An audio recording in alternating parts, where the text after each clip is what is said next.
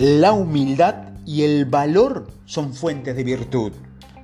Afirmo que la humildad es la madre de todas las virtudes, porque nos ayuda a centrar nuestra vida en torno a principios.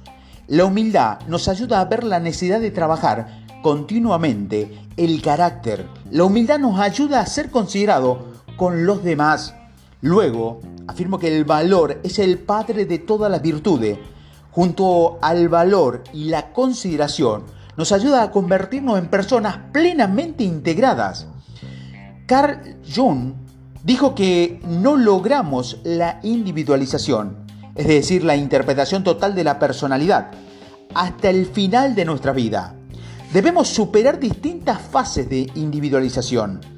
Necesitamos mucha experiencia y muchas idas y venidas de todo tipo, aunque poco a poco podamos empezar a darnos cuenta de las consecuencias de errar en lo uno o en lo otro y gradualmente lograr la integración de nuestro carácter interno. Por eso, de ser paciente consigo mismo es el proceso de reforzar tu carácter. Las personas que empiezan poco a poco y aplican día a día las potenciales palancas, que son esos principios que aumentarán su influencia hasta acabar en convertirse en verdadero modelo de carácter y después en mentores y maestros de otros, se convierten en catalizadores del cambio y en figuras de transición que pueden acabar con ciclos de conductas negativas en su familia, en las organizaciones y en comunidades. Por ejemplo, una vez tuve una experiencia con los socios mayores de una multinacional. Se enfrentaban en el hecho de que muchos de sus empleados eran muy competentes, pero muy poco en consideración. En otras palabras, eran inteligentes, pero mal educados. Se ve en la manera que admitimos a las personas, en la que los nombramos socio y en lo que recomendamos. Tenemos una cultura de baja confianza. No es de extrañar que perdamos a los mejores. Tenemos un ambiente político en el que todo el mundo intenta leer los pozos de café nos hemos alejado muchísimo de nuestros principios fundamentales. En el análisis final, lo importante es el carácter de la cultura y sin embargo, permitimos que nos dominen fuerzas que destruyen el carácter hasta tal punto que perdemos el carácter original de los fundadores de la empresa o hasta que nos convertimos en programas en lugar de ser programadores. Por lo tanto, debemos empezar el proceso de reprogramación para empujar la palanca de la grandeza primordial. Escribir programas nuevos. ¿Cómo podemos reprogramarnos? Bien, con frecuencia, antes necesitamos que nos pongan en nuestro sitio, ya sea la circunstancia, por ejemplo, no lograr los resultados esperados y perder nuestros bienes o situaciones de crisis, como no lograr el sentido o la plenitud que deseamos, no ser capaces de mantener una buena relación con nuestros colegas, parejas e hijos. Es entonces cuando estamos más dispuestos a aceptar el hecho de que, al final, nos rigen principios universales como el respeto, la empatía, la honestidad y la confianza. Es entonces cuando estamos más dispuestos a aceptar las responsabilidades de quiénes y cómo somos. Es entonces cuando estamos más dispuestos a desarrollar y a vivir según un sentido sólido de misión que hace mucho para producir integridad. Al final, lo que somos, que es el carácter, es el elemento más importante para el éxito. De hecho, he llegado a la conclusión de que la única manera en la que puedes avanzar hacia el equilibrio ideal entre la competencia y el carácter es ser fiel a mi conciencia y a los principios que se, sean correctos. Si alguna vez empezó a alejarse, ya sea del carácter o de la competencia, suele poder atribuir en cuestión de horas o de días mi fracaso o alguno fallo a la integridad de mi vida. Leemos acerca de actores que sienten que al principio de su carrera lo explotaron en un tipo determinado de papel y personajes. Sin embargo, a medida que han ido ganando respeto, han podido rechazar guiones y papeles que no son o no concuerdan con su nueva visión de sí mismo. Es posible que incluso escriban sus propios guiones o decidan qué personas quieren interpretar. Nosotros podemos hacer lo mismo en nuestra carrera profesional.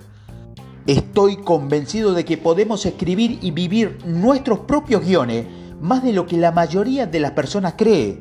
También sé que hay que pagar un precio.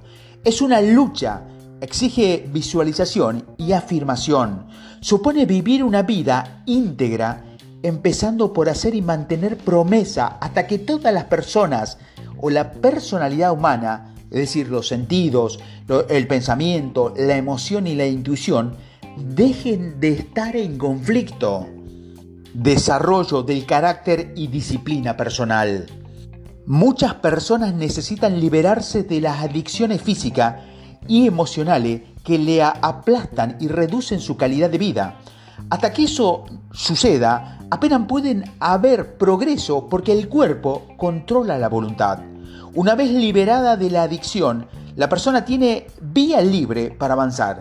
Si alcanza cierto grado de control sobre sus apetitos, puede alcanzar cierto grado de control sobre sus pasiones e incluso empezar a estructurar sus motivaciones y deseos.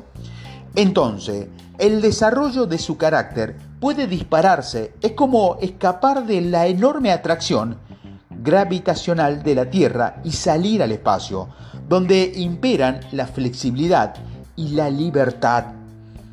Todos tenemos dificultades a diario con estos hábitos y apetitos físicos. En cuanto a mí, sé que tengo que mantener bajo el influjo de la sabiduría, de la conciencia y de los principios correctos. De otro modo, antes o después, o bien soy yo el que sufre las consecuencias directamente, o bien lo hace quienes me rodean. Violar un principio puede llevar a violar otro. Por ejemplo, he visto que si como demasiado a la hora de cenar, luego tengo dificultades para mostrarme sensible ante los sentimientos de los demás.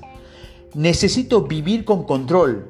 Siempre que noto que empiezo a enfadarme, me autoanalizo y normalmente acabo relacionando esa ira con alguna indiscreción o indulgencia por mi parte.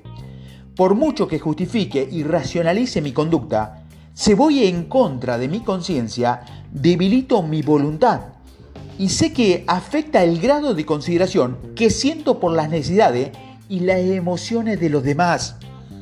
Una vez que contamos con los cimientos de un carácter sólido, podemos añadir todos los elementos de personalidad más pintorescos. Por el contrario, si carecemos de las raíces del carácter, podemos intentar hacer como si lo tuviéramos, pero cuando llega el momento de la verdad, quedaremos al descubierto. Cuando esto sucede, pasamos por una de las experiencias de aprendizaje más difíciles que podemos vivir pero también por una de las más potentes y útiles, porque nos ayuda a renovar el compromiso con una vida de integridad. Aplicación y sugerencias. Redacte un enunciado de misión personal basado en una visión de su vida, una visión de contribución a la familia, a la organización donde, trabaja y a la comunidad. Escriba un enunciado basado en principios que no vayan a cambiar. Reflexione sobre su equilibrio personal entre valor y consideración en sus comunicaciones con los demás. Puede expresar sus emociones y convicciones con valor y al mismo tiempo presentarlas con consideración por las emociones y convicciones de los demás.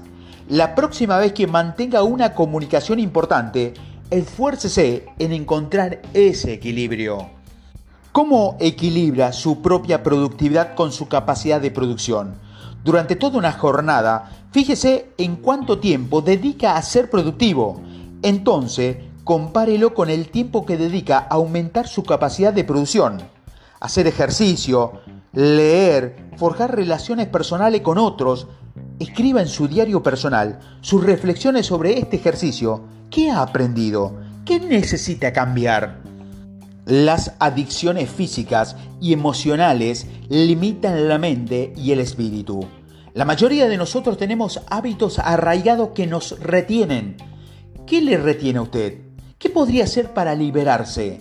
Fíjese en el objetivo de romper con un hábito negativo o de desarrollar un uno positivo que lo haga más fuerte y que mejore su vida.